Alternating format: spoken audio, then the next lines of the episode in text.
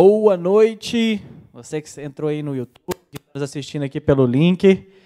Vai começar agora mais um podcast do Novo Caminho. Eu sou o Lucas Durando. Hoje nós estamos aqui com.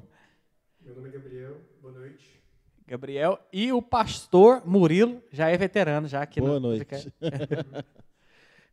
já está aqui conosco aqui. E nós vamos é, falar um pouco mais do tema que a gente falou do podcast anterior, que nós começamos a falar no podcast anterior com outros convidados, que é o Evangelho da Graça. E acreditamos que existe mais assunto, ainda existe algo a mais para ser compartilhado a respeito disso, e por isso nós estamos fazendo a parte 2. Não necessariamente você precisa assistir um, mas eu aconselho bastante, a gente falou coisas bem interessantes lá. E vamos lá, né? Evangelho da Graça. E esse é um tema que tem gerado tem muita dúvida, né? O Murilo até estava me lembrando aqui, é um tema que acho que eu, tem muita dúvida lá na sua igreja, né, Murilo, a respeito disso. Todos os lugares tem dúvida. É, é, na nossa igreja também tem muita dúvida sobre isso, sobre algumas questões. Salvo sempre salvo, aquele negócio, ser eleito eu que escolhi, é, livre-arbítrio, livre-agência. É, então, assim, há muita dúvida a respeito dessas questões. E a gente abordou um pouco, né, até no, no podcast passado. E então eu quero incentivar vocês que estão nos assistindo aqui a perguntar. Manda aí para a gente no YouTube a sua pergunta. Ou se você está assistindo posteriormente esse vídeo, deixa a sua pergunta aí nos comentários que a gente vai estar sempre olhando e sempre tentando te ajudar a responder. E talvez pode até ser um tema para um próximo vídeo a sua pergunta, se a gente achar bem interessante. Então, a sua participação é muito importante e vamos lá. É, Evangelho da Graça. Primeiro eu quero saber de vocês o que, que, o que, que vocês acham sobre esse tema, o que, que tem pegado mais no seu coração aí a respeito disso. Quem quer começar aí? Então, é, o, eu gosto da, como posso dizer assim, das, do resumo que ele faz para fazer os tópicos, né, para que a gente entenda todo o evangelho completo do, do Evangelho da Graça sendo como, como Deus, né? Como Deus salva, né?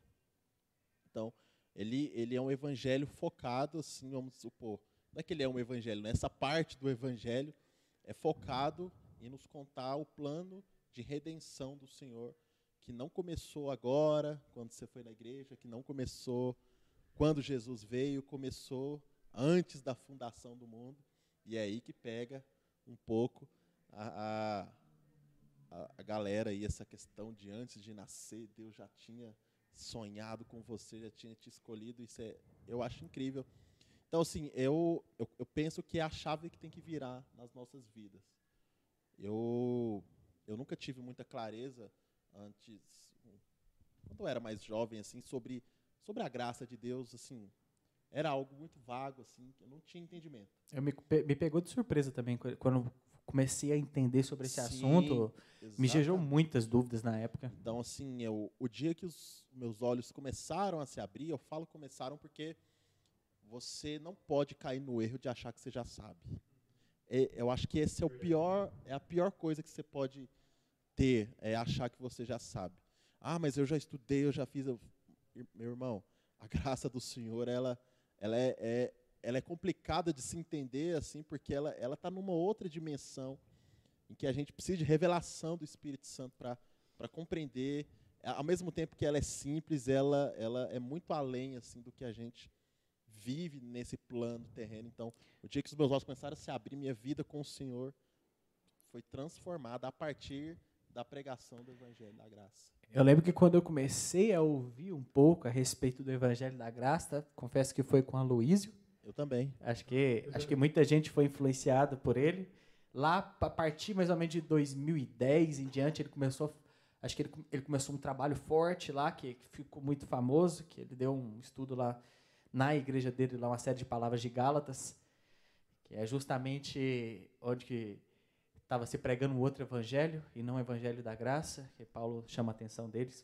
Enfim, a primeira vez foi com ele que eu ouvi, e minha cabeça entrou em um parafuso grande demais. Entra mesmo.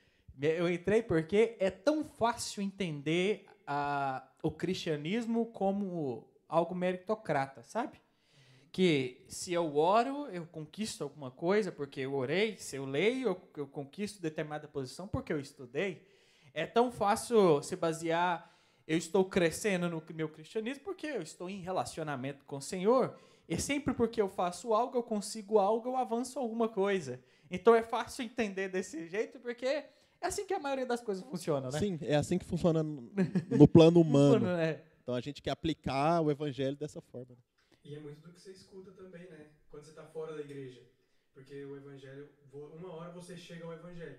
E nesse momento você, antes disso, você tem que ter escutado o evangelho, assim, ter escutado uma parte para você ter se rendido a ele. Então, é o que você escuta quando você está fora da igreja. Que você, porque você tem uma vida boa aqui, você vai pro, pro céu, ou porque você tá tendo, porque você tem milhares de pecados, você é um pecador, você vai pro inferno. Então, a gente acaba que, pelo que a gente escuta lá fora, porque alguém que está fora da igreja, alguém que, tá, que não vive uma vida em Cristo, é isso que essa pessoa escuta lá fora, sabe? Essa questão da meritocracia, essa questão de merecer a graça, essa questão merecer a graça, essa Sim, questão de, é, é isso de merecer a salvação de Jesus, quando não é nada disso, sabe? É muito um assunto que até hoje, até hoje em dia tem muito misticismo, muito tabu e muita coisa que muitos pastores de algumas igrejas escondem, é, decidem esconder e decidem tipo abafar isso para não gerar polêmica, para não gerar dúvida nos irmãos. É, é um assunto que a gente tem muito que falar porque muda vidas. Partir do momento que você começa a entender, porque como o Murilo disse, você nunca vai entender por completo. A gente vai entender por completo o dia que a gente vai lá, né? Que a gente chegar, que, que Jesus voltar, enfim. Mas é, é um assunto que quando você começa a estudar a sua vida cristã, a sua vida com Deus e sua vida no, no, no geral, a sua vida começa a mudar de uma forma gigantesca, de uma forma muito radical.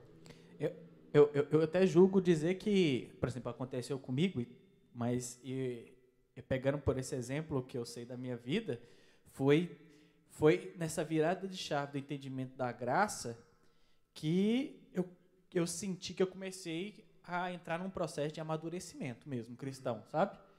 Eu comecei a entrar. Porque até então, é, sei que Cristo me salvou, sei que, que foi pago ali na cruz, mas o que está envolto disso e como eu cheguei até, até essa decisão de, né, é, há algo muito maior e a graça meio que abriu esse plano, abriu esse, esse leque. Eu falei, é, tem uma coisa muito maior que permeia sobre isso, sobre esse estudo, sobre a cruz, sobre a vida de Cristo. E ela não é fácil de se entender por completo. E nem sei se. É, eu acho que a gente não vai realmente aprender tudo sobre isso em vida. Mas é muito rico e eu acho que essa é virada de chave para começar o amadurecimento.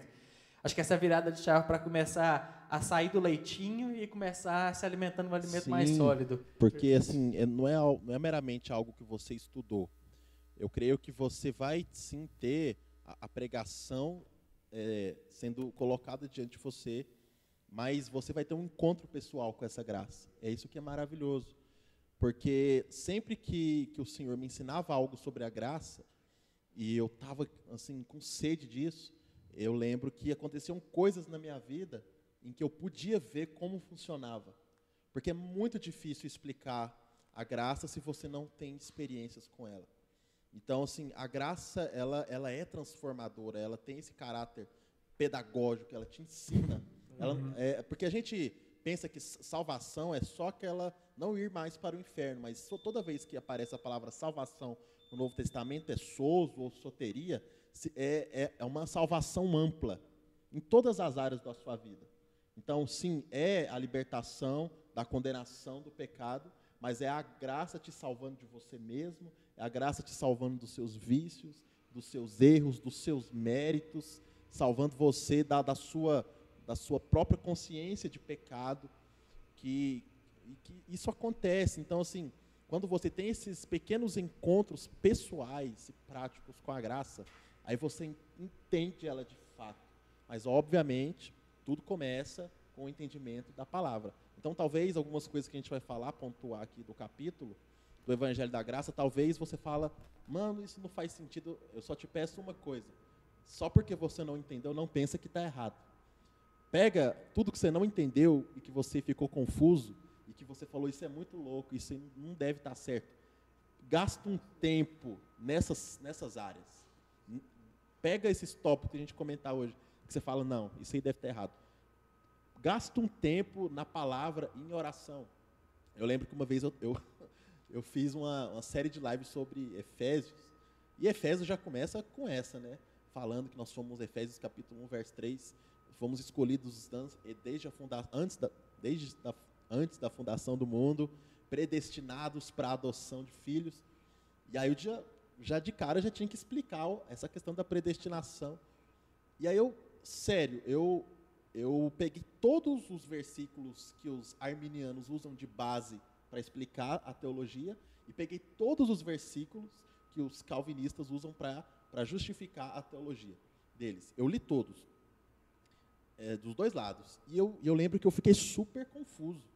Falei, Jesus, mas esse aqui tem base, esse aqui tem. Eu juro, eu parei, lá no meu escritório, eu lembro direitinho desse dia, eu parei, me fechei os olhos, eu falei, Senhor, os dois parecem que é certo, mas como que pode. Mas os dois é contra. É, mas os dois é, se não, contradizem. Não e assim. Os dois não é a mesma coisa. Essa é a né? impressão, né?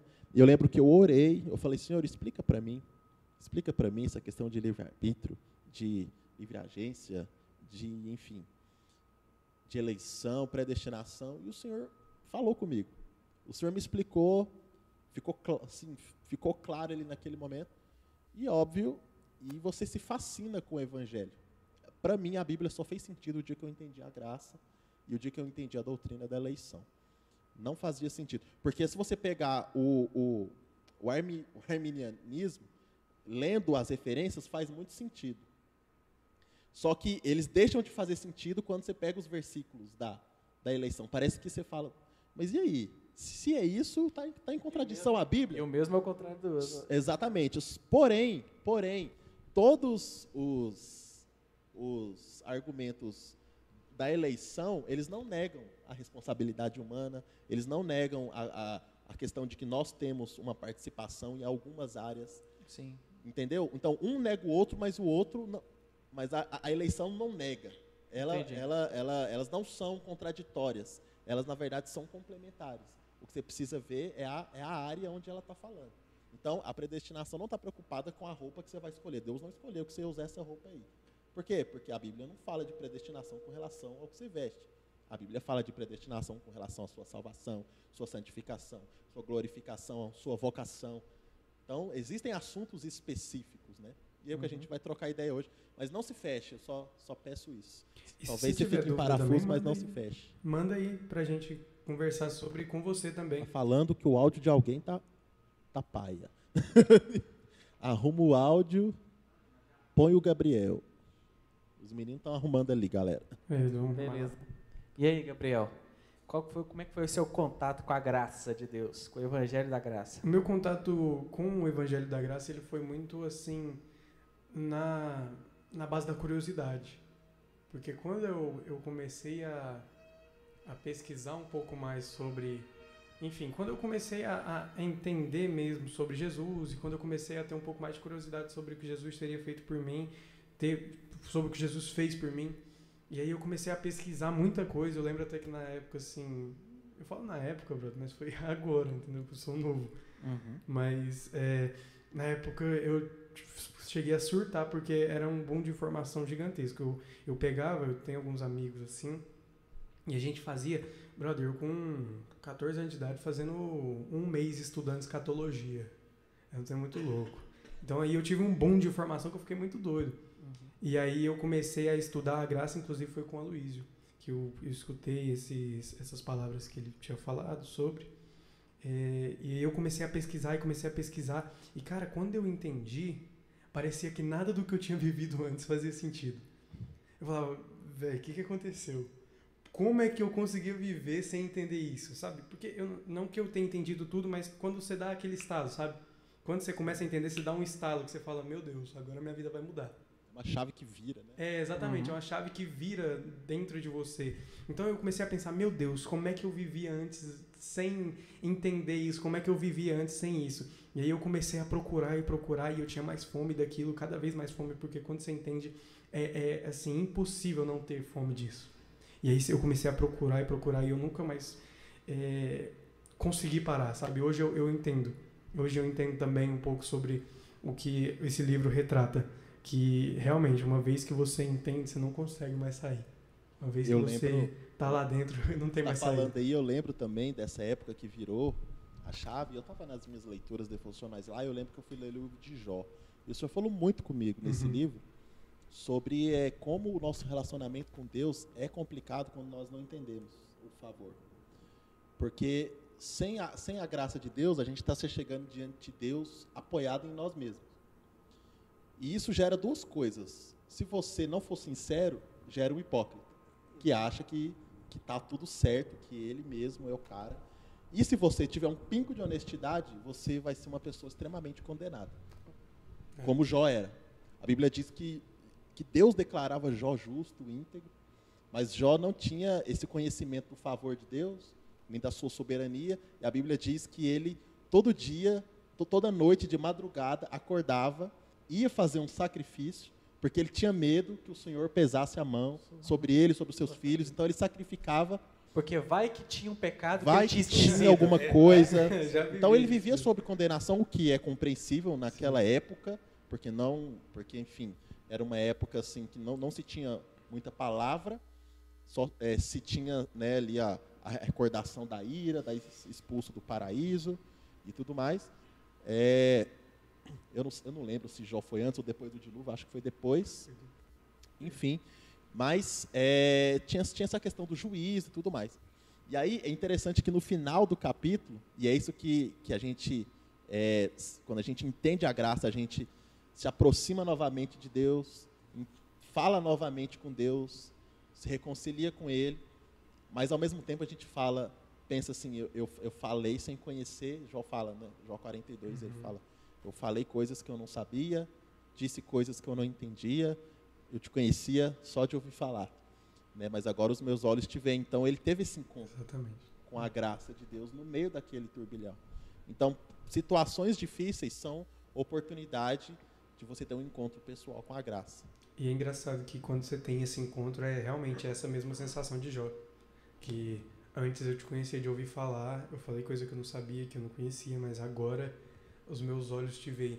E eu lembro que eu passei por um momento muito parecido com esse de Jó, de, de meu Deus, agora que eu entendi, eu sou um, eu sou um pecador, eu sou o pior do mundo.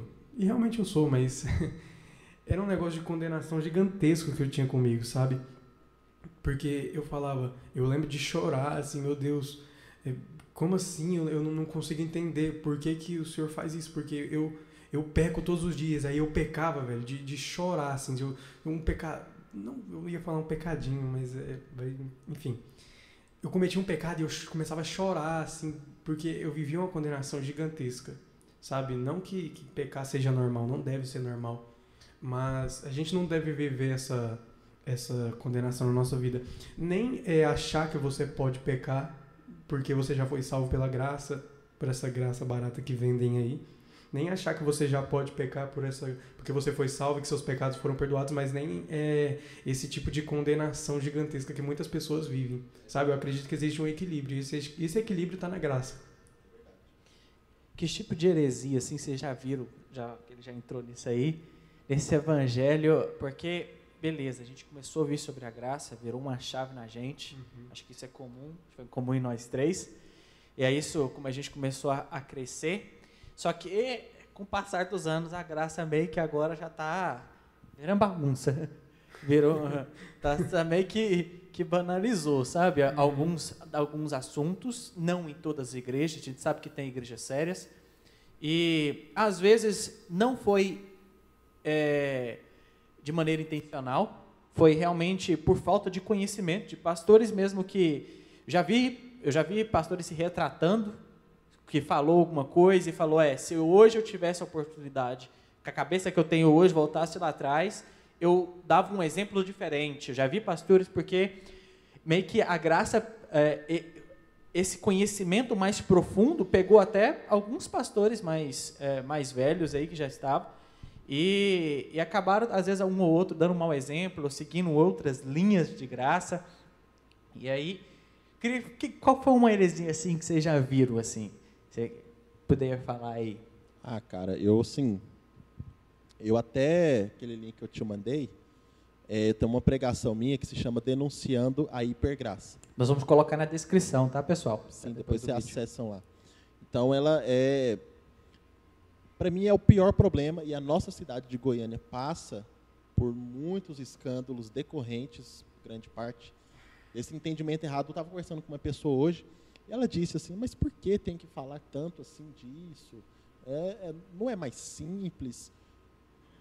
Então, assim, é, a gente precisa muito destrinchar isso e explicar a luz da palavra, porque é, o pensamento e a fé moldam, o comportamento.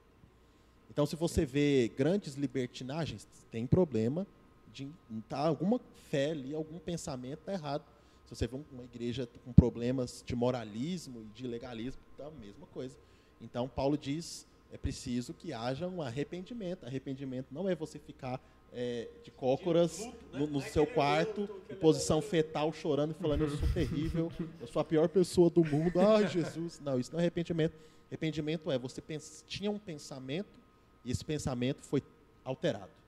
Então, por exemplo, uma grande metanoia na minha vida foi a questão da, da salvação.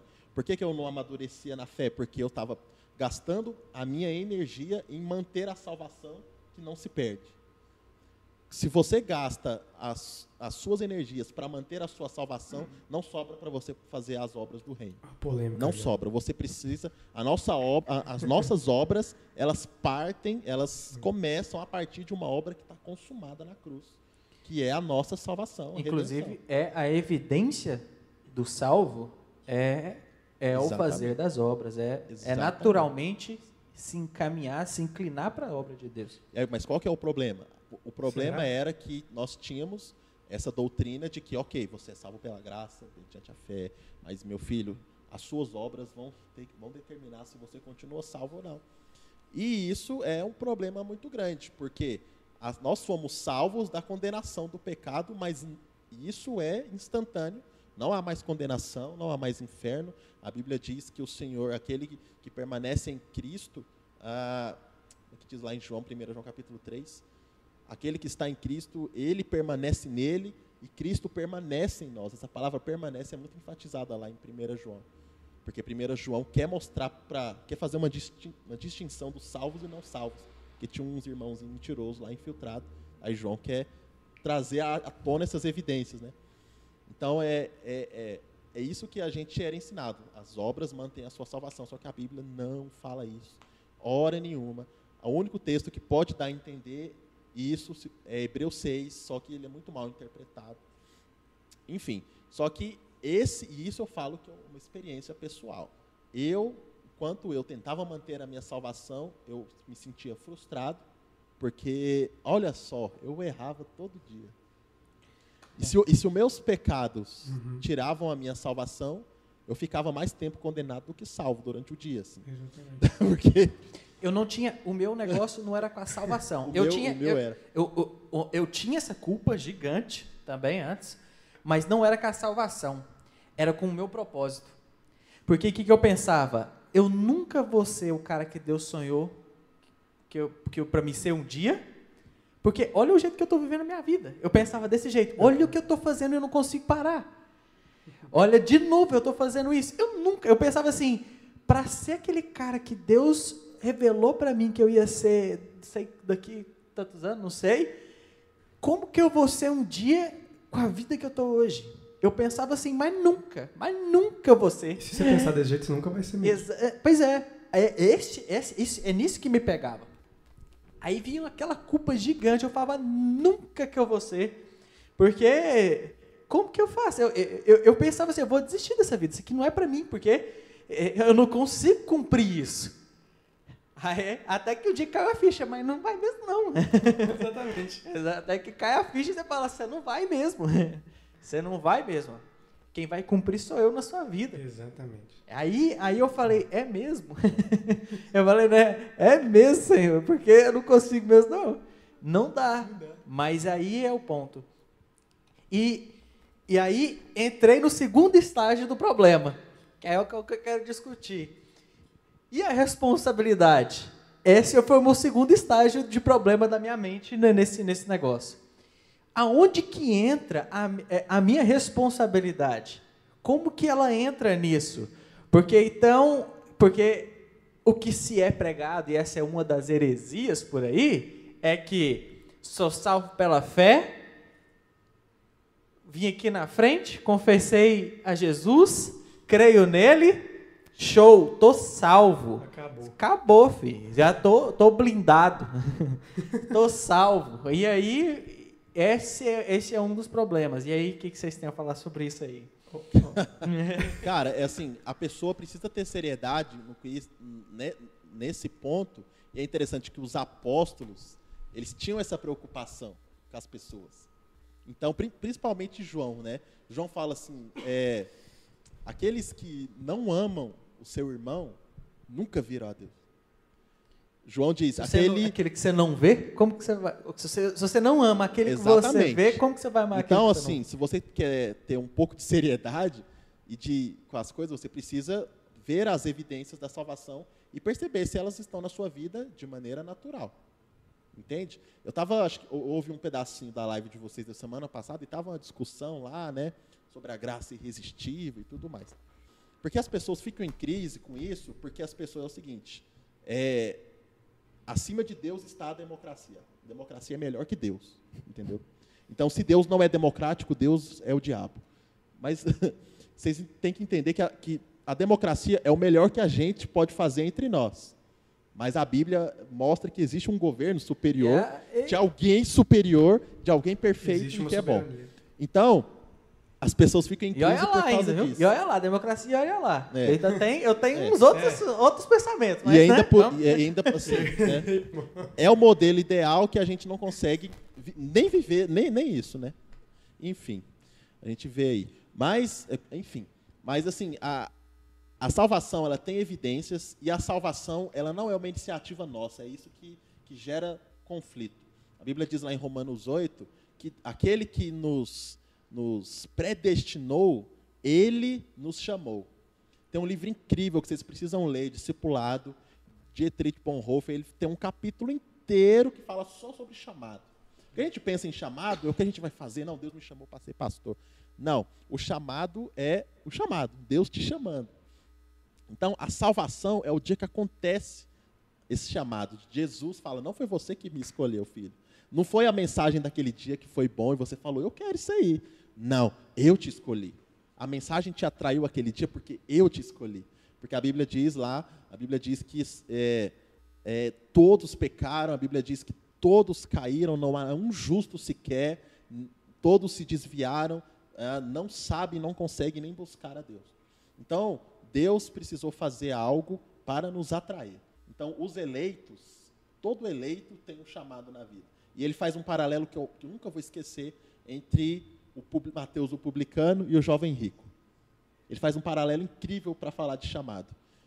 E essas histórias, qual que é o paralelo? Primeiro, os dois tinham muitas posses. Os dois tinham muito dinheiro. E Jesus fala, é difícil um rico. Como é difícil um rico entrar no reino. Mas ah, o que é impossível para o homem não é, não é impossível para Deus. Ou seja, um rico vai entrar no reino se Deus fizer alguma coisa. Se o rico quiser fazer alguma coisa, ele não dá conta. E a gente vê isso nessa história. Mateus, rico, é, enfim, tinha o melhor cargo, o melhor emprego da época. Jesus chega nele e fala: Olha para ele, segue-me. A Bíblia diz que ele, largando tudo, seguiu. Poxa vida. O jovem rico, te, pelo contrário, foi uma iniciativa dele. Jesus, quero te seguir o que, que eu tenho que fazer para ser salvo, né? Ah, vende tudo que você tem aí, obedece os mandamentos. Não, eu obedeço, eu obedeço com uma beleza. Ah, obedece? Então só falta uma coisa, vende tudo. A Bíblia diz que ele ficou triste. Porque ele não conseguiu. Qual, por que, que um conseguiu seguir facilmente a Jesus e o outro não? Simples, porque o chamado não é uma iniciativa humana. O chamado é uma iniciativa Top. divina. Topíssimo. Deus, Jesus, você precisa ter um encontro com Jesus. Por que, que a gente prega o evangelho então? Porque o Senhor escolheu salvar as pessoas e fazer o chamado pela pregação. Então a gente prega e um dia, meu irmão, a chave vai virar em alguém. O uhum. que, que, é isso? É o chamado. Jesus Existe. chamou. E por que, que chamou essa pessoa? Por que, que ele chamou aquela pessoa e não chamou o outro? Bom, não sei, pode ser o momento, mas o fato é, todos os chamados, Deus já tinha escolhido ele há muito. E também, é, é, eu creio também dentro disso, desse assunto, é que Deus não é preso ao tempo. É, é óbvio que ele vai saber daqui as pessoas que vão nascer daqui 10 anos, por exemplo, quem delas vai ser salvo e quem não vai ser. Ele sabe, ele não está preso ao tempo. Então ele sabe quem que quem que, que vai é, abraçar essa, esse evangelho e quem não vai, quem poderia abraçar e quem iria rejeitar. Então, assim, dentro desse assunto, obviamente, ele, já elegeu dentro da sabedoria Mas... daquele que, daquilo que ele já sabe. Então, é, a gente. A gente não acho pode, assim, né, na, na, verdade, deixar... eu acho não. É, biblicamente falando, é, lá em Efésios capítulo 1, fala que Deus é, nos, nos, ele fala que ele nos escolheu desde antes da fundação do mundo, nos predestinou para a adoção, nos redimiu pelo sangue e nos revelou o beneplácito da sua vontade. Esse texto nos mostra que Deus tem um beneplácito. O beneplácito é, é um desejo, uma vontade interior. Então, assim, eu, o que eu creio, irmãos, é que as coisas acontecem, a gente não entende, mas o fim e a motivação dela não está ligado a nós. Assim, eu não creio nessa parte, como você disse, Durando. Eu creio que existe uma vontade de Deus, que é o, é o seu próprio prazer, a sua própria glória que está envolvida nisso, e não o que Deus já sabe que a pessoa vai fazer ou não. Porque eu se entendo, fosse assim, envolveria um pouco de mérito. Uhum. Então a pessoa já estava destinada a ser melhor que a outra, não sei o quê. Não. Deus escolheu e assim não. foi. Essa é a questão. Porque se você parar para pensar, é, é, é, e Paulo dá esse, dois, esse exemplo, que é, é a parte mais polêmica de Romanos, talvez da Bíblia. Ele fala: olha, Deus já tinha dito antes dos gêmeos nascer: eu escolhi Jacó e rejeitei Esaú.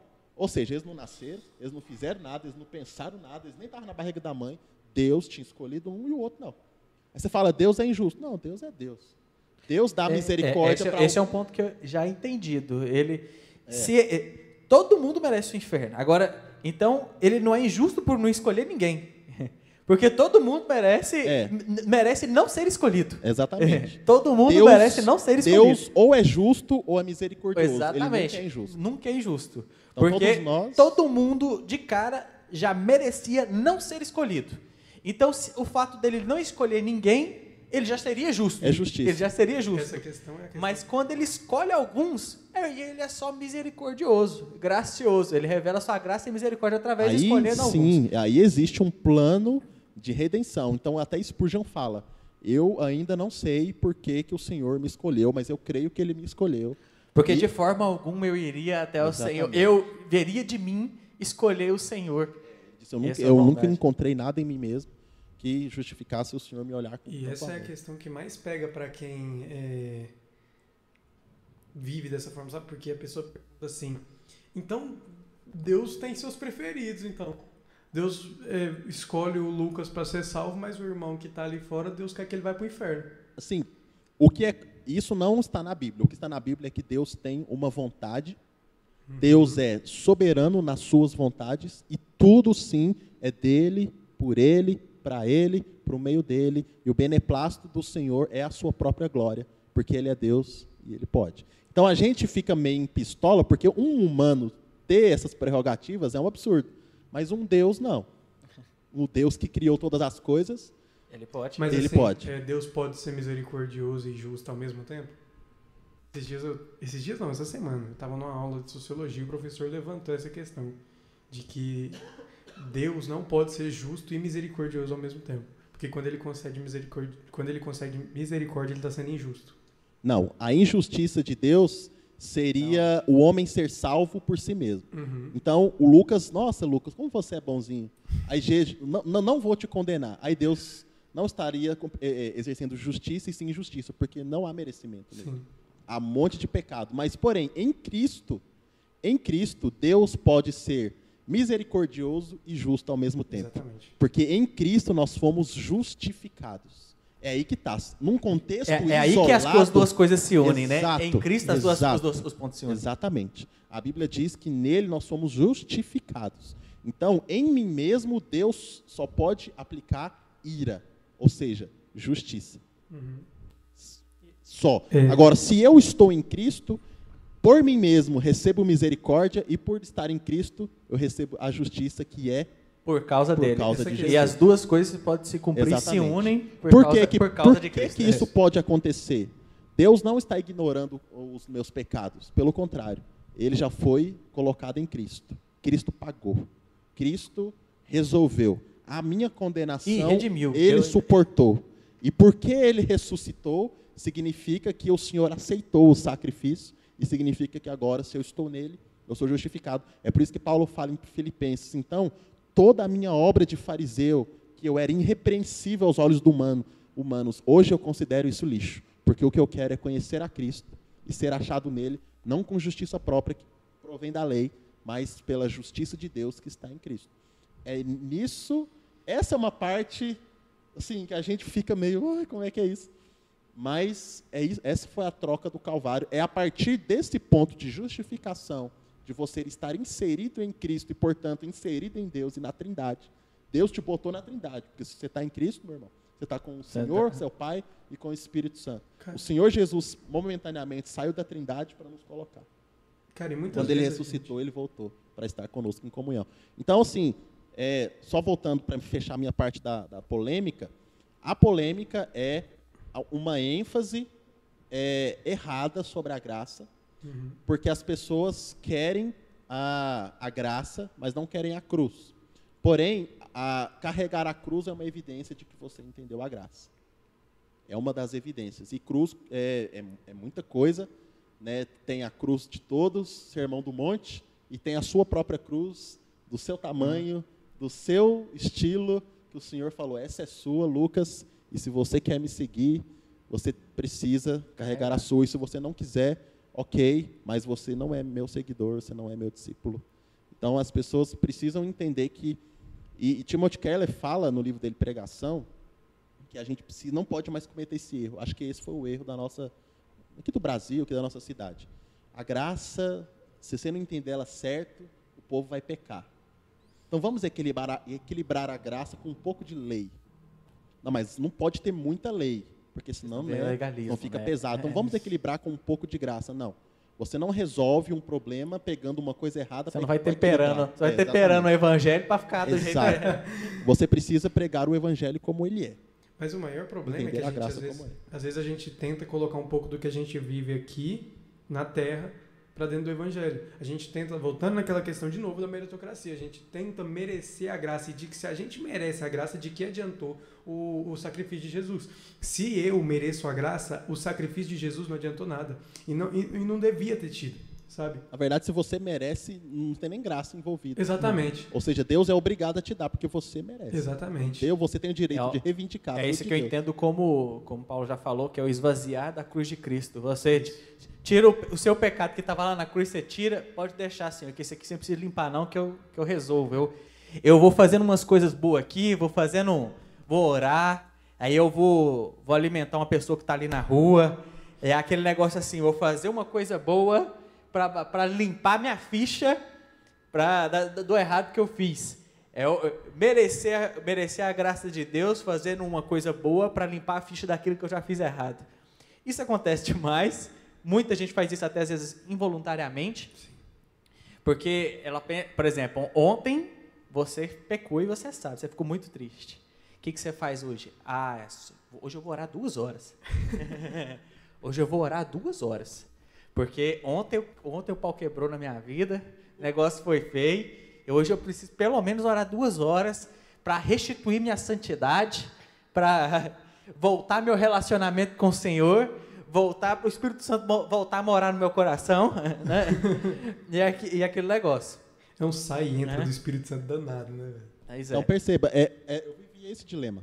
Sim. Então, a minha vida com Deus era uma luta para eu, pra eu manter aquilo que já era meu, para sempre. Cara, uma vez eu ouvi, Sério, isso transformou minha vida. uma vez eu ouvi uma frase, eu não lembro de quem, mas eu acredito que seja do John Piper, vou pesquisar depois. É, o John Piper falou mais ou menos assim: é, se você é, merece, a, se, você, se a graça de Jesus é suficiente, se as suas obras são suficientes para tirar da sua vida a graça de Jesus, não existe graça. As- eh, se suas obras são maiores que, a- que- que as obras de Jesus, De que, que serve o sacrifício de Jesus? Porque a partir do momento que você peca, você é pecador, você consegue tirar da sua vida a graça. Significa que as suas obras estão sendo maiores que a obra de Jesus na cruz. Significa que o que você faz importa muito mais do que Jesus fez por você. Entendeu? Essa virada de chave, ela, ela muda a nossa vida porque é exatamente a partir desse momento que você começa a entender que não é sobre o que eu faço, Sim, existe um peso sobre o que eu faço, existe uma responsabilidade no que eu faço, mas não é sobre o que eu faço. É, a partir do momento que você, como você falou lá atrás, a partir do momento que você é salvo, a partir do momento que você está em Cristo, existem ações que são tomadas, existem é, coisas que começam a mudar na sua vida, é, situações que começam a aparecer justamente porque você é salvo. Porque a sua vida, no escopo completo, ela começa a ser mudada. A sua vida, a partir do momento que existe graça na sua vida, a sua vida por completo começa a ser mudada. As suas atitudes, os seus pensamentos, tudo na sua vida consegue, começa a ser mudado. Existe mudança em tudo. Porque a graça ela não é simplesmente para te tirar do inferno. A graça ela é para te tirar de você. Para te colocar em Cristo. É marav Isso é perfeito. Hoje eu... E aí você fica vendo assim a, a, as notícias. Hoje eu vi uma notícia de uma mulher que é que se dizia pastora e que pregava numa igreja lá nos Estados Unidos, era pastora, pregava no púlpito. E ela disse que e ela hoje é, virou uma stripper. Eu vi isso aí. E ela e ela disse que ela vive melhor e mais em paz hoje do que quando ela estava na religião. Então, assim. Já, vi, já vi testemunho assim também. Não, eu vi, eu, é, vi hoje. hoje. Vi. Aí mostra uma foto dela lá no púlpito e a outra, né? Toda censurada lá, né? Porque já está daquele modelo. E é assim, aí você pensa, cara, por quê? O que, que aconteceu? O que, eu, o que Deus falou no meu coração foi justamente é, é aquilo que eu falei para vocês do jovem rico. Às vezes, cara, a gente vai para Jesus procurando mérito. Porque estar com Jesus, estar firme, ser alguém na igreja, socialmente me dá prestígio, socialmente eu sou aceito, as minhas obras são feitas, são e, vistas, uma, são elogiadas. Tem uma plateia, principalmente quem faz alguma coisa em púlpito. Então, você pode ir para Cristo ah, por conta própria, mas com o coração todo errado. Então, assim, e para mas essa pessoa que foi para Cristo assim, ou que não teve o chamado eficaz, né, que o Leandro até fala no capítulo, o chamado eficaz de Cristo, realmente, eu, tenho, eu, eu não duvido dessa pessoa, que ela, teria, ela tem mais paz num, num, sendo uma stripper do que estando numa igreja. Uhum. Por quê? Porque ela precisa do chamado que muda a natureza dela. A natureza dela é estar lá. Para que ela sinta o que é estar aqui, para que ela não se sinta condenada quando erra, para que ela não se sinta que foi rejeitada por Deus, para que ela consiga entender o irmão que falou uma besteira para ela e não ficar com aquela ofensa no coração. Ela precisa ter tido um encontro com a graça. Entende? Ela precisa de um chamado eficaz. E, gente, está muito além do que, eu, do que um humano sozinho pode escolher. É. Deus precisa intervir. Deus precisa abrir os seus olhos. Aí você fala assim: ah, então, se Deus me chama e a graça é irresistível, então Deus tem um monte de robozinho. Porque é, Deus chama e a gente não tem escolha. Mas não, não é que Deus está te coagindo, Deus te transformou. O chamado de Deus é transformador. Você não foi obrigado, mas quando Ele te chamou, eu, eu acredito que o, o, o, nascer de novo acontece aí. Quando Deus fala, me segue. Chegou o seu dia, Lucas. Me segue. Esse dia, chega, esse dia você nasce de novo. O dia que chega, você sabe. Você sabe, você nunca esquece. E é, e... Eu sei o dia, eu, eu sei também o dia sei. certo, eu lembro do dia que virou assim, eu falei, ali eu sei que Deus me chamou. Exatamente. E, e a marca desse dia, eu também sei, porque eu sei qual é a sua história. É. A marca desse dia é que você não estava esperando, você estava no seu não auge do pecado, você estava lascado. Pior que a verdade. Você nem estava querendo Deus. Desse jeitinho. Aí, de repente, mano, Deus fala alguma coisa para você e você fala, a minha reação, e eu estou na igreja desde que eu nasci, nunca saí da igreja. Mas nesse dia que o Senhor, eu tive esse chamado eficaz, a minha reação foi essa: Deus existe mesmo? Essa foi, eu juro para você, isso, isso me saltou. É como os discípulos vendo o Senhor andar nas águas. Vendo, veio, viu Jesus fazer um monte de, nas águas não, vendo ele acalmar a tempestade. Eles já tinham visto Jesus fazendo um monte, um monte de, de coisa. Milagre. Quando acontece aquilo lá, ele fala: quem que é esse? Até isso é, eu, me, eu me sinto, eu me identifico. Então é isso, assim, porque eu já tinha tentado, eu já tinha chorado, eu já tinha ido em três encontros, já tinha batizado, Eu já tinha vindo na frente, não sei Já tinha quantas trabalhado vezes. encontro. Eu tinha trabalhado encontro, eu tinha feito tudo, eu não conseguia e eu ia de mal a pior. O dia que aconteceu isso e não teve zero, eu acho que Deus estava esperando eu esgotar Ah, todas as, minhas fichas. tentativas, todas as Deus forças. olhou assim, é, agora, agora você tentou tudo, meu filho? Ou, se- ou se você quiser tentar mais um pouco, né? Tenta mais um pouco, né? Você que escolhe? Tenta mais um pouco. E, enfim, e aí no dia que eu desisti, que eu falei, ah, às vezes o problema, o problema sou eu, eu não nasci para isso, o pastor é melhor Desse que jeito eu. que a gente pensa. É Desse jeitinho que eu Aí penso. Deus faz alguma coisa. Pode ser. E, irmãos, eu acho que nem sempre é num culto experience que essas coisas acontecem. Normalmente acontece numa reunião pequena. Normalmente acontece você na sua casa. Dentro do seu quarto. Normalmente acontece você conversando com o irmão. No, no meu caso, estava três pessoas. Eu lembro que a gente estava passando uma situação muito difícil. A Amanda estava com crise de pânico, depressão. E eu já estava esgotado, porque quem já teve alguém perto assim com esse tipo de problema sabe o esgotamento psicológico que é você estar ali tentando fazer a pessoa se animar, você não, enfim, é uma frustração atrás de frustração. E aí eu lembro que estávamos ali numa situação e a Amanda em desespero. E uma pessoa orou pela Amanda, e essa pessoa teve uma revelação sobre a oração que a Amanda fez é, dentro de um carro que a Amanda tinha contado só para mim. Ou seja, Deus nem falou de algo direto para mim. Eu vi ele fazendo na minha esposa.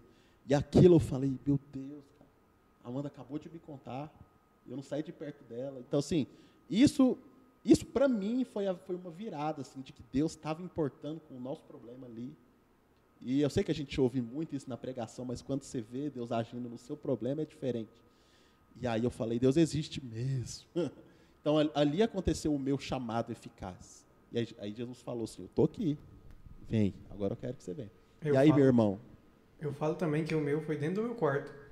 Tava lendo a Bíblia, assim, porque quando eu comecei, comecei a ler a Bíblia, eu falei, nossa, agora eu vou me empenhar, agora eu vou sair disso, vou parar de cometer esse pecado que eu cometo todo dia, eu vou, vou orar, se eu orar todo dia, se eu ler a Bíblia todo dia, pelo menos aqui uma hora aqui, ó, 10 capítulos todo dia aqui, ó, todo dia eu vou ler a Bíblia aqui, 10 capítulos. Nossa, eu chegava a ser cochilava lendo a Bíblia, era um negócio doído, nossa, doía. E um dia eu tava lendo a Bíblia dentro do meu quarto, Cara, eu fiquei de saco cheio, porque eu virei pra Deus e falei, Deus, eu não sinto nada, eu não consigo te ver, eu não vejo onde que sua graça mudou na minha vida, onde que eu fui salvo, eu não consigo entender nada. É, eu, eu jogo minhas fichas. Foi basicamente isso que eu falei pra Deus. Deus, eu, eu jogo aqui agora. Eu jogo aqui agora todo o meu esforço fora. É, parece.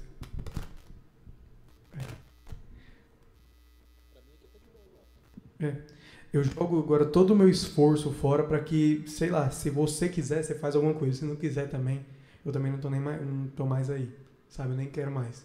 Porque se for pra ficar aqui me desgastando, eu também não quero. Eu falei com essas palavras pra Deus. Acredito que eu fui até um pouco rude. E aí eu, eu vi acontecer, sabe? Eu tive uma experiência com Deus dentro do meu quarto. Onde Deus se mostrou pra mim, uma chave virou. Eu falei, é, Deus existe. É essa mesma sensação que você falou. É, Deus Exatamente. existe. Deus está aqui.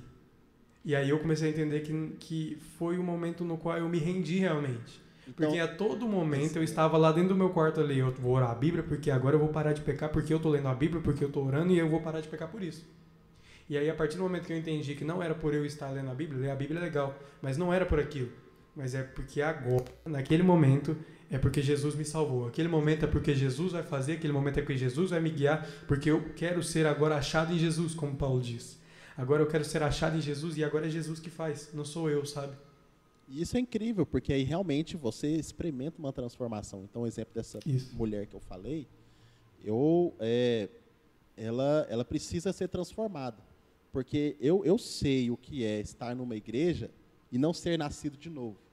É pesado, você se sente, sabe, longe de Deus, tudo que acontece na igreja te condena, tudo que falam você se sente diminuído, Uhum. ofendido, ou você está um, tá sempre elevando o seu ego para se sentir melhor e aceito, ou seja, não funciona. Então, assim, é, é, como que eu posso viver plenamente com os meus irmãos? Você precisa nascer de novo. Uhum. Então, assim, você é como se, se a gente fosse, sei lá, uma, sei lá, um gato, um gato que vive na terra. Ele não se sente atraído para ir debaixo da água. Mas se Deus transformasse ele num peixe, ele ia olhar para a água e ia ser irresistível. Não é que ele ia ser obrigado a pular lá, mas como ele foi transformado de natureza, ele virou agora um peixe, a água atrai ele, ele não vai conseguir resistir. É, é isso que acontece. Deus não te obriga, Deus te transforma pelo chamado. E Eu- aí você vai para ele porque você precisa. Eu costumo usar um Você precisa exemplo. ir para onde é a sua natureza. Eu costumo usar um exemplo de uma música que a gente canta muito nas igrejas. É aquela música é, O que a Glória fez comigo. Quem já pisou. Fala, quem já pisou no Santo dos Santos em outro lugar não sabe viver. E é exatamente isso a vida cristã. A partir do momento que você pisa lá, você não sabe sair. E quando você sai, você tem que correr para voltar. Porque você não dá Exatamente. conta. Sua vida não faz sentido, sabe? É exatamente essa mudança, essa virada de chave que faz sua vida perder todo o sentido fora disso que você vive aqui dentro. Você vive dentro da graça, que você vive dentro da vida com Jesus.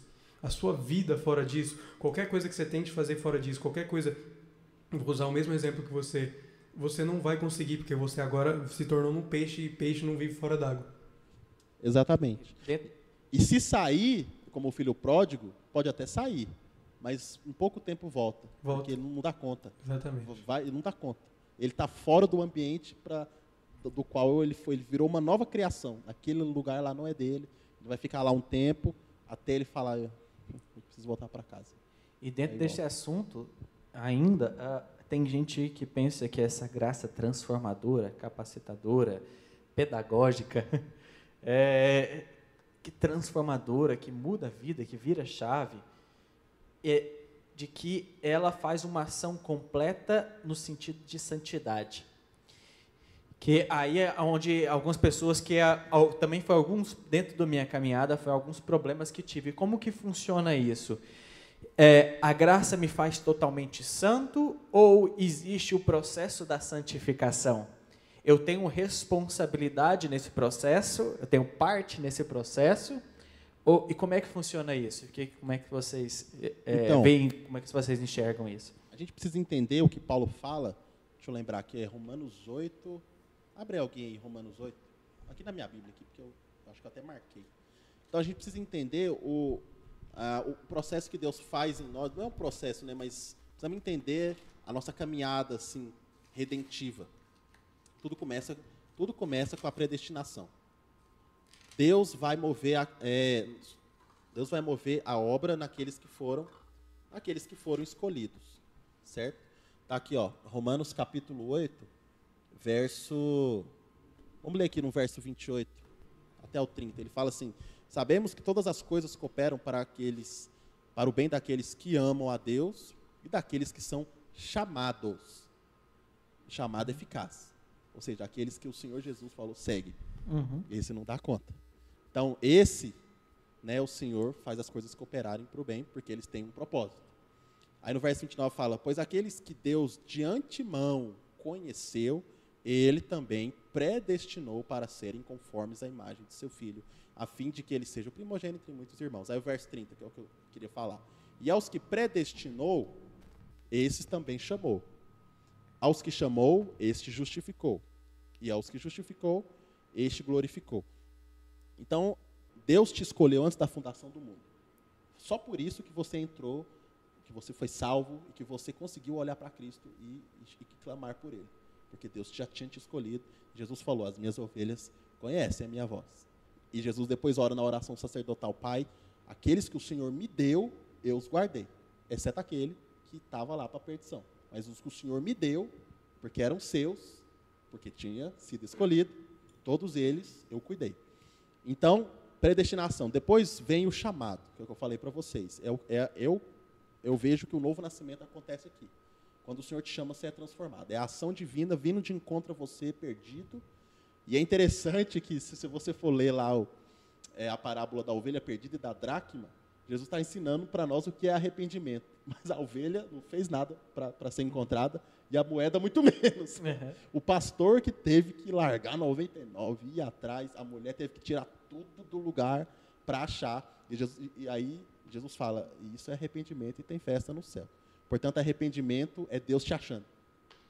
Percebe?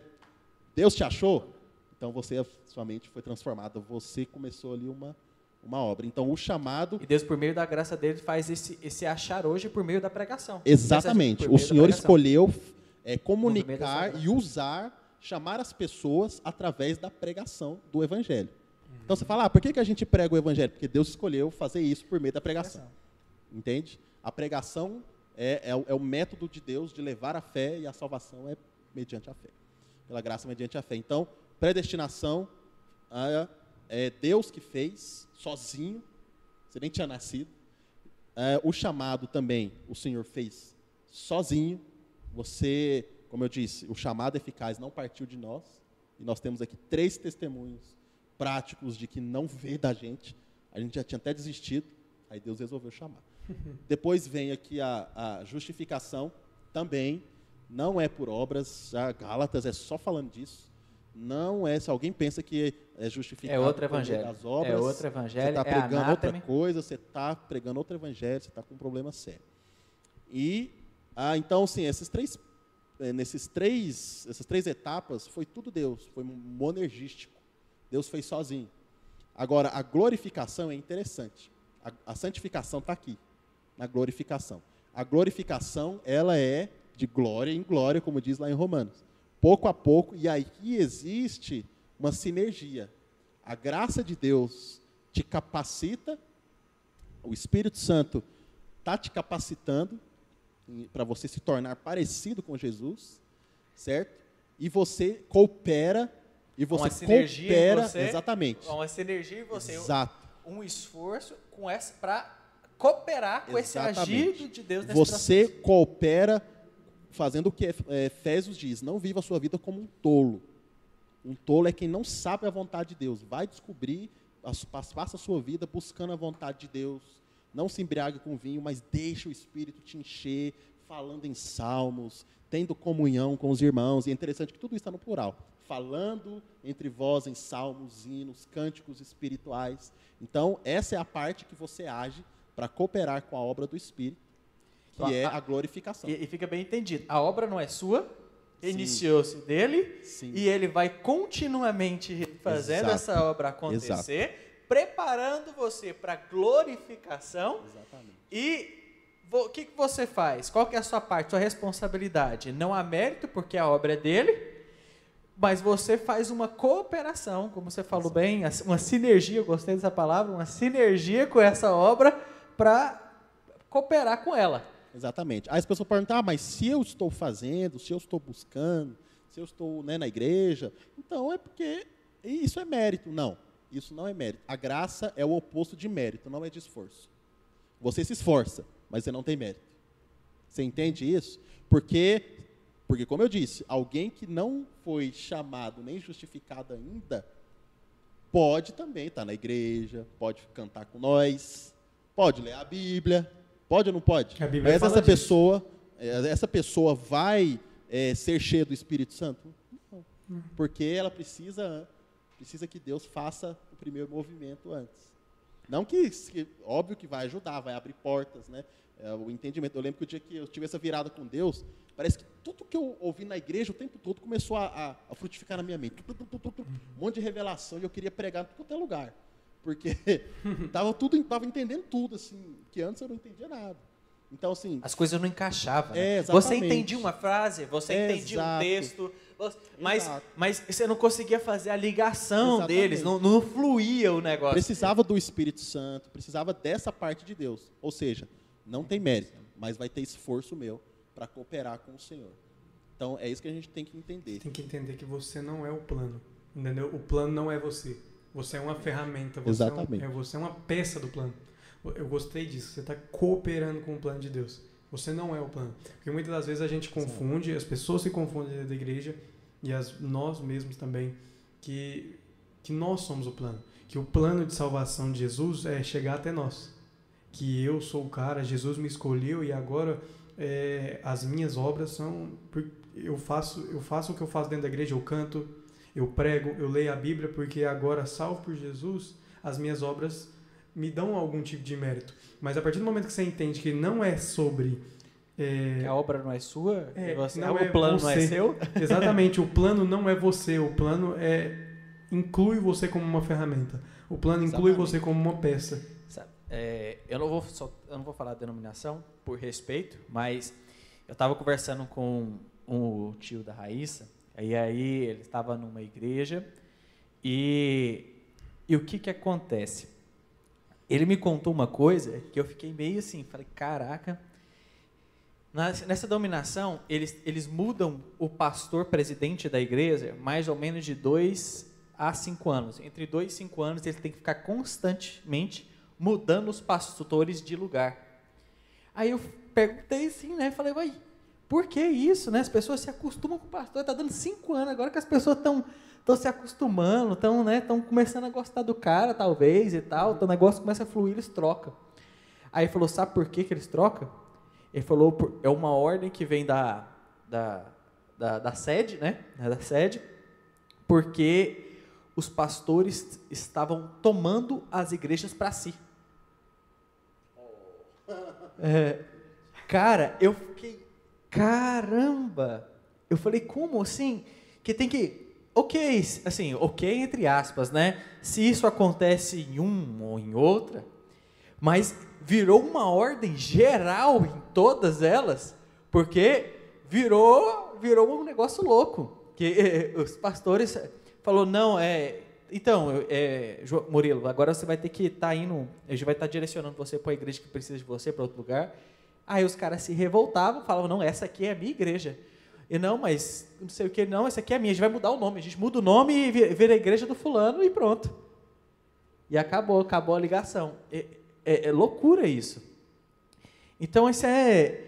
é aonde que, que acontece, né? Que não, não vira a chave, que é entender que o plano não é nosso, o plano não é da pessoa, o plano não é do pastor, a igreja não é do pastor, a palavra não é do pastor, e nem aquilo que ele carrega. E, bom, a, a vaidade realmente cega o humano, né? Cega, cega muito e isso pega muito nisso. É verdade. É verdade. É, acredito que nosso tempo já, já venceu. Foi. Mas foi rápido. Foi, né? Passa rápido, né? Uhum. Esse tema é muito rico, eu gosto muito de falar sobre isso. Demais. E, e falar com, com boas pessoas sobre esse assunto passa rápido também, de verdade. Sem, sem, sem meme. É, vou dar o espaço aqui para vocês falarem alguma última coisa que vocês queiram falar sobre esse assunto, alguma é, última coisa. É, sobre isso que a gente acabou de falar, sobre pregar e tudo, é, eu vejo muita gente falando, esse é o plano natural de Deus, né? Eu vou voltar. Esse passo de pregar e as pessoas serem alcançadas pelo Evangelho a partir de uma pregação, a partir de pessoas pregando o Evangelho, esse é o plano natural. O plano Deus pode sim, Deus pode chegar em alguém, chegar no Murilo e falar assim, e, e, aparecer Deus no quarto dele, porque o Murilo nunca escutou falar de Jesus. E aí aparece Deus no quarto dele, agora Murilo você conhece tem, Jesus. Você tem muito testemunho sim na, na, na Arábia, na, na, na, na é, Ásia. É, é, dessa, dessa, há muitos testemunhos assim de que o próprio Jesus falou, uhum. então, minha irmã, tô te chamando agora. É porque realmente não há quem pregue, né? Exatamente. E como você falou, você está predestinou. O plano natural chegou o momento de dela. Deus para salvar as pessoas é que haja a pregação do evangelho. É que os próprios salvos, aqueles que entenderam, agora preguem isso.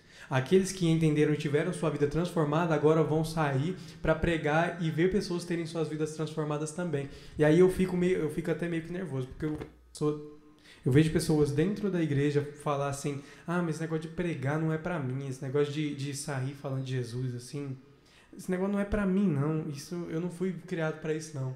Eu não sei fazer isso, eu não falo muito bem, eu não sei fazer nada, sabe? E eu fico nervoso porque é, existem sim, isso é coisa de evangelista.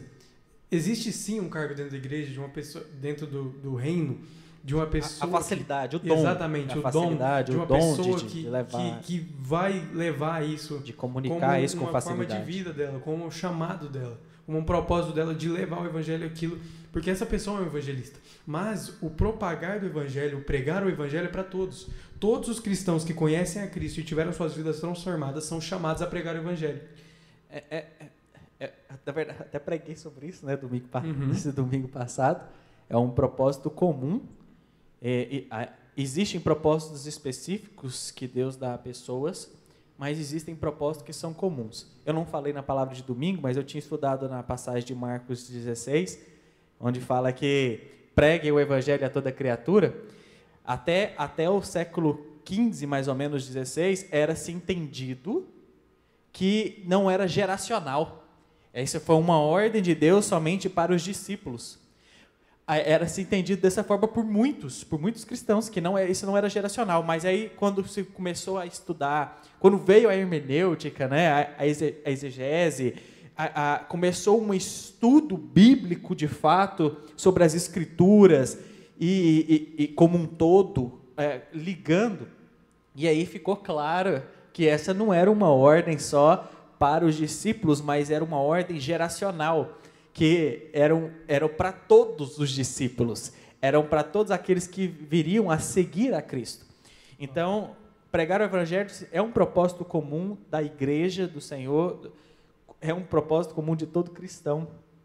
E, e há maneiras, há pessoas que têm o dom, que vai ter uma facilidade muito grande, há pessoas que vão ter facilidade no ensino, como uhum. pregar da palavra, e há pessoas que vão ter facilidade em demonstrar isso administrando uma empresa, ou Sim. sendo engenheiro, ou sendo um médico, ele vai cumprir esse chamado dentro, de, entra... dentro da, da profissão dele, dentro é. daquilo que ele faz no seu dia a dia. E, Aí e quando a... aquela, aquela teoria, né, que as pessoas chamam de da teoria das sete esferas da sociedade, que por si só não é suficiente, porque a grande polêmica que tem sobre essa teoria é que ela nós fazemos, nós mudamos o mundo na nossa suficiência. Essa teoria por si só não é suficiente, mas é, através de Cristo, usando pessoas em diferentes esferas, em diferentes lugares no mundo, o mundo é, pode receber a notícia do Evangelho, sabe? E quando eu falo de pregar o evangelho, talvez você vai ter uma imagem de uma pessoa indo para a rua e lendo a Bíblia para gente que está na rua. Não, não estou falando sobre isso, mas estou Levantar falando de pregar. a plaquinha, né? É. Tem gente que fala isso. É, é mas é, é, acho que talvez essa falta de referência Sim. que prejudica essa imagem. Talvez faltou, tenha que você ter mais referência como um administrador de empresa que prega o evangelho. É. Administrando uma empresa. E, eu e ali ele administra de uma forma bíblica, de uma forma com um princípio e com um chamar bíblico o engenheiro, Sim, o médico, e, e, e assim vai. É interessante que Efésios fala da vida e da vocação da igreja, identidade, vida e vocação da igreja. Então Paulo começa falando da predestinação, do propósito eterno, tal, tal, tal. E no final ele chega na vocação. E é interessante que quando ele, depois que ele fala dos ministérios em Efésios 4, e a gente pensa que os ministérios é para ficar aqui, né, dentro da igreja. Mas aí em Efésios 5, é, no final de, de do 4 para o 5, ele vai mostrar a igreja sendo igreja de fato. Uhum. É a aplicação prática. Aí ele fala: na sua casa, filhos, obedeça os seus pais. Pais, não irrita seus filhos.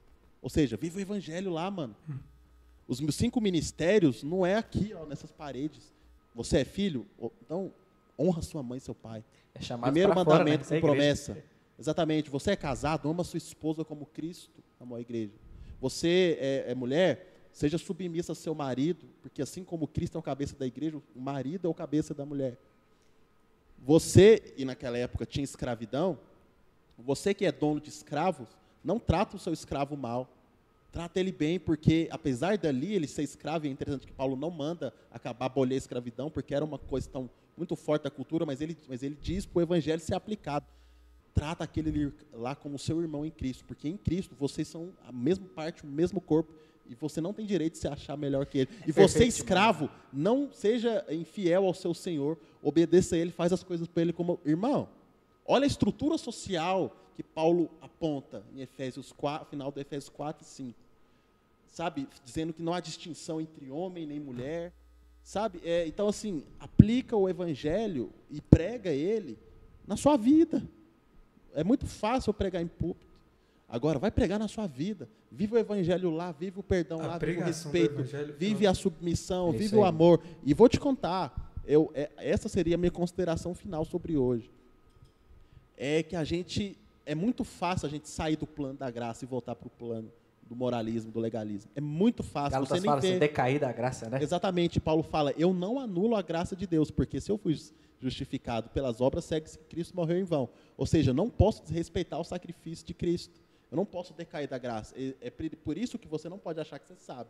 Você precisa meditar, você precisa estar atento ali com o Espírito. Então, existem algumas evidências que mostram que você pode estar se desviando do plano da graça na sua vida. Um deles, um deles é você achar que a, a, o evangelho é só quando você está na, na igreja domingo ou na sua célula. Isso significa que você não está vivendo a graça. A graça ela amplia tudo. É, um, eu acho que o maior fator assim, de, de, de na minha vida, de que eu estou pisando fora da linha da graça e indo já para o legalismo ou para a hipergraça, é a, a, a grande temperatura, o grande termômetro é meu relacionamento com Deus. Quando eu peco, eu costumo dar uma pausa ali com Deus, porque eu estou com vergonha, ou eu corro para Deus. Se eu, quando eu peco, meu ímpeto natural é correr para Deus, significa que a graça está atuando na minha vida. Se meu ímpeto natural é dar uma melhoradinha para depois eu voltar para o meu quarto, significa né, que eu preciso ajustar a graça na minha vida. Outro termômetro é como eu trato o meu irmão. Isso é, acho que o maior. Quando alguém peca na sua frente, você fica com muita raiva da pessoa? Você fica com vontade de pendurar ela no madeiro? Qual é o seu ímpeto? Ou você pensa assim, cara, eu entendo esse irmão. Ah, sem Cristo na minha vida. Esses dias uma pessoa estava comentando comigo algum crime horroroso aí que aconteceu. E era, e é revoltante mesmo. E ela falou assim, essa pessoa falou assim, o que, que uma pessoa terrível dessa merece? Sem brincadeira, eu pensei assim, essa pessoa merece uma cruz de espinho na cabeça, ela merece nua, ser pregada no madeiro, cuspida, chicoteada até na cara. Essa pessoa merece isso. Mas Jesus já fez. Ou seja, que possamos ter o coração não de julgar o pior que seja, mas que o nosso ímpeto seja, óbvio, escandalizado com o pecado, mas falar, existe uma graça disponível para essa pessoa. Ou eu quero botar ela no madeiro de novo, eu quero anular a cruz de Cristo. Não precisa. Você entende? Se você é, entende e já precisou dessa misericórdia, você consegue facilmente aplicar essa misericórdia na vida do irmão, ou na vida de alguém, ou enfim, você entende? Ou então a gente vai para a porta do hospital acusar uma menina lá que está precisando fazer um aborto, uma situação é. terrível, porque ela é uma pecadora desgraçada. Porque, enfim, ninguém está negando a situação, mas a graça não, não condena. A graça não condena. Nós somos condenados. Mas a graça, se a gente está na graça, nós não condenamos as pessoas.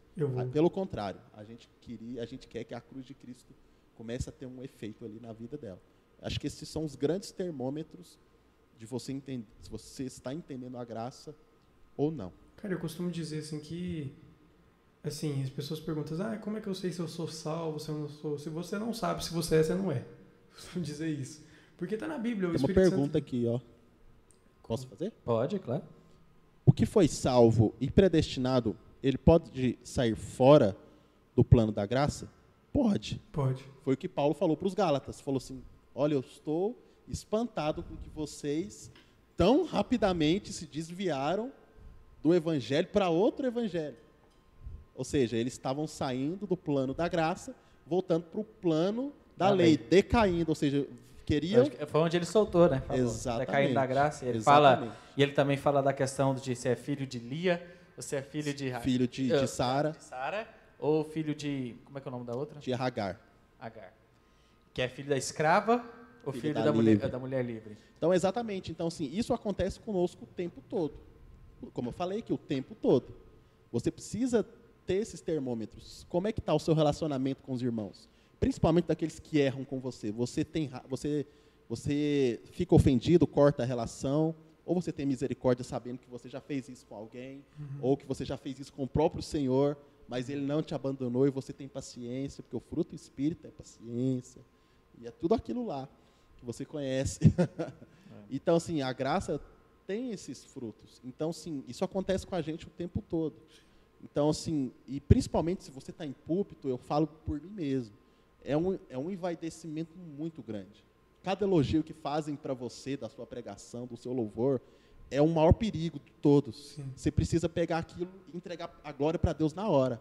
Porque se você reter ali, fala, nossa, realmente, eu meu irmão, rapidinho você fica com raiva do, dos irmãos, rapidinho você se acha melhor, rapidinho você vê alguém pecando, sabe?